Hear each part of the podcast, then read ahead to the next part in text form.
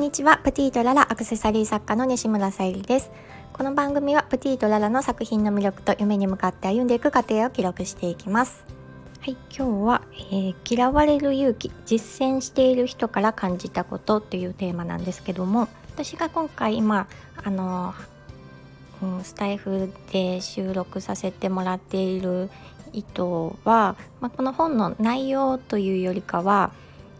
えー、その実践している人に直接お会いしてで行動を共にして思考を知って感じたことをお伝えしたいなと思いました。で私が素敵だなとか魅力的に感じる人の共通点としてその「嫌われる勇気」っていう本を、まあ、ベストセラーなのでたくさんの方読んでる方思うんですけども、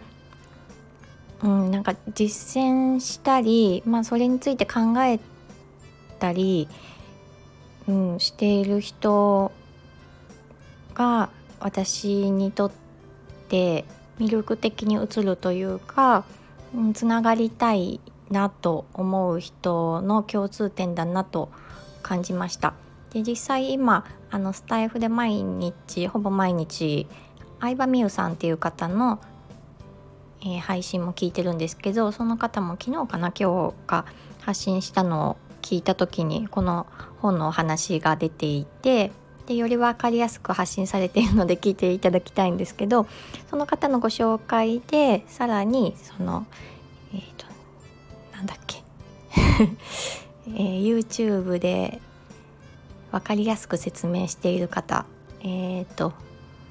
サラタメさんっていう方がこの本の要約を分かりやすく説明されていてるのでっていうので相葉美優さんもご紹介していたのでさっきちょっと見てきたんですけどハンドメイド作家としての立場から見ることもできるしもう大きくも人生において必要な思考だなと私は感じているので是非皆さんにも見てもらいたいなと思いました。私は先ほどもちょっとお伝えさせてもらったように実践している人とあのありがたいことにちょっと時間を共有できたりとか行動することを共にできたのは本当に恵まれてるなと思ったんですけど、うん、やっぱりそういった方の、うん、行動とか思考って私と全く全然違うので本当に興味津々でいろいろあの質問させていただきいろいろ教えていただきました。もう最終的にその教えてもらっても行動するのは自分なので、うん、そこの勇気がもうあるかないかだけ。そして一つのことを続けられるかどうかっていうことも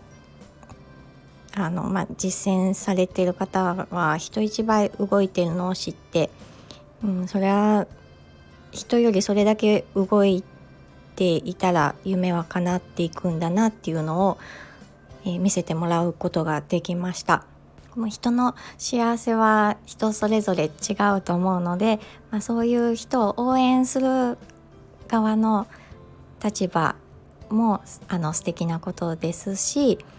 うん、そういう人になりたいと思って行動することも素敵なことだと思うので、まあ、自分がどうなりたいかをとうん、目的意識をきちんと持って行動していきたいなと思っています。うん、物事の本質を見るとどれだけ自分が言い訳をつけて動いてこなかったっていうのがよくわかるので自分をちょっと振り返りつつ今 行動に移せるように動いています。はい。今日も今日聞いてくださりありがとうございました。プティートララさゆりでした。